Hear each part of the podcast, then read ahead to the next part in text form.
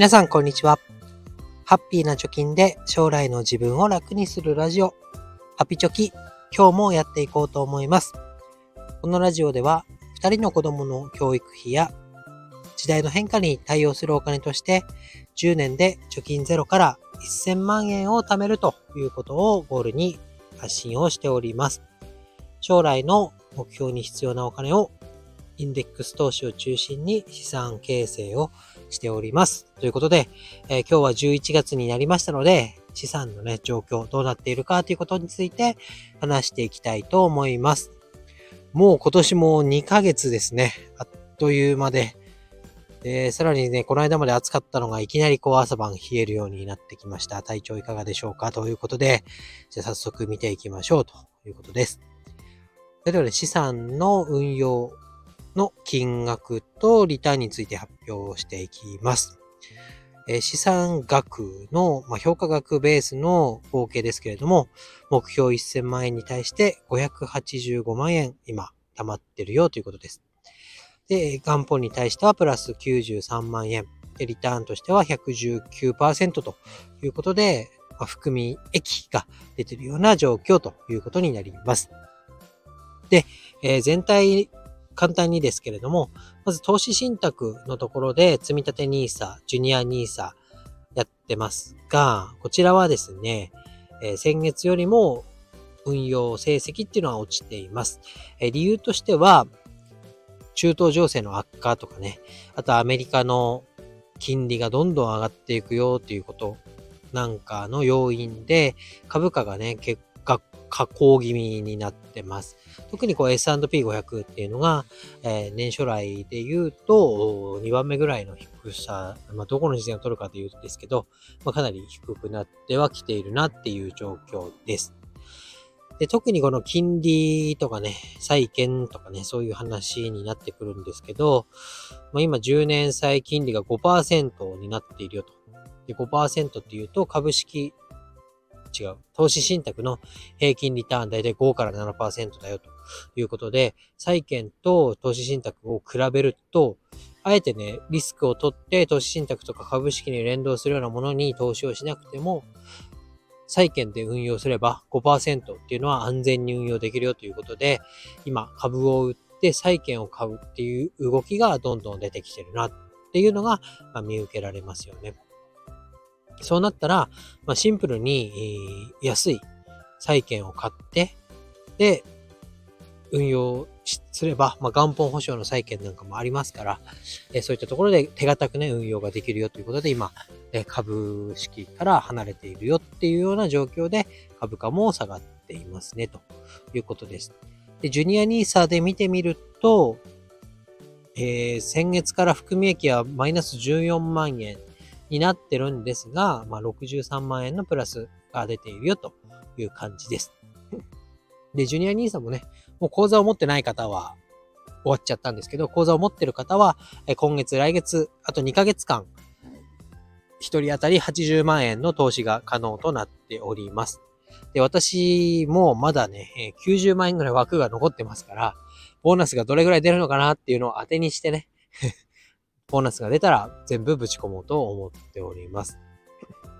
で、資産額は株価が減っていて減ってるっていうのも、株価が落ちているから減っているっていうのもあるんですけど、私、このラジオでも話しましたが、現金が今枯渇しております。で、それで、えー、投資信託をね、売ったっていうのもあります。7万円ほど売って現金化した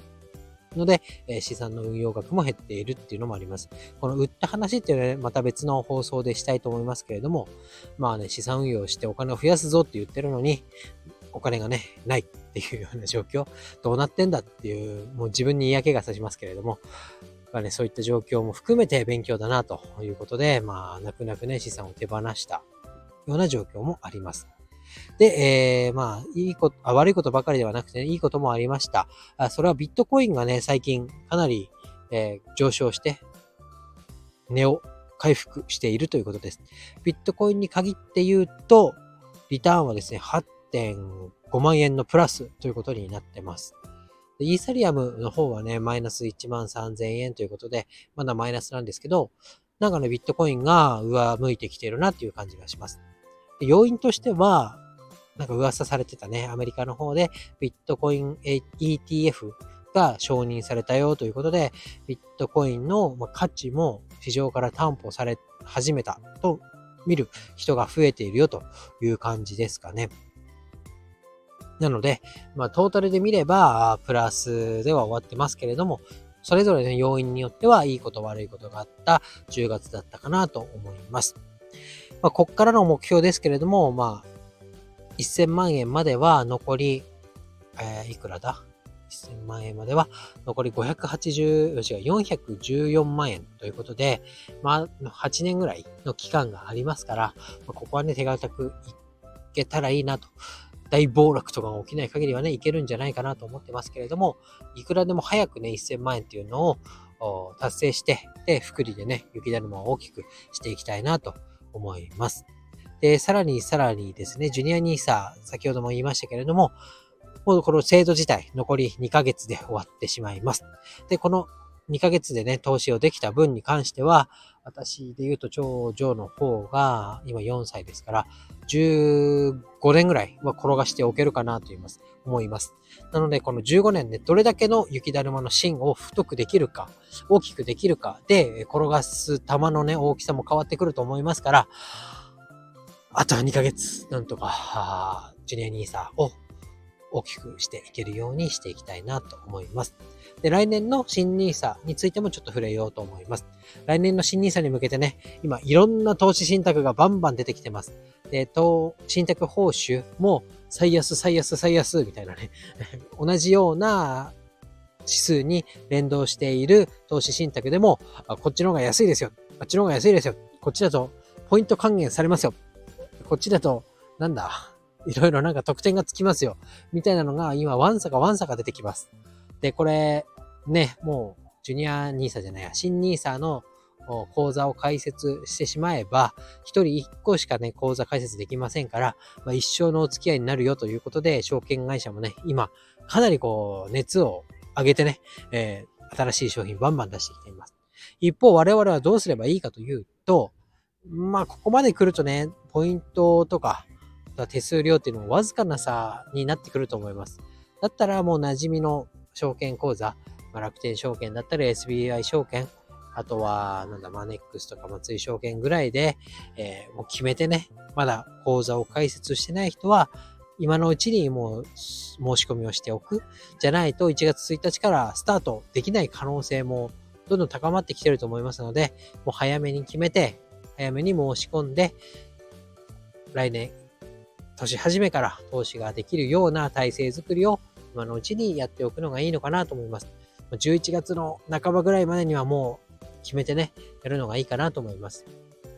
で、今、積立 NISA をやっている証券口座ほとんどだと思いますけど、まだ積立 NISA やったことがないよっていう方は、積立 NISA を申し込めば、自動で来年の新 NISA の口座準備してあげるよっていうところが大半だと思いますので、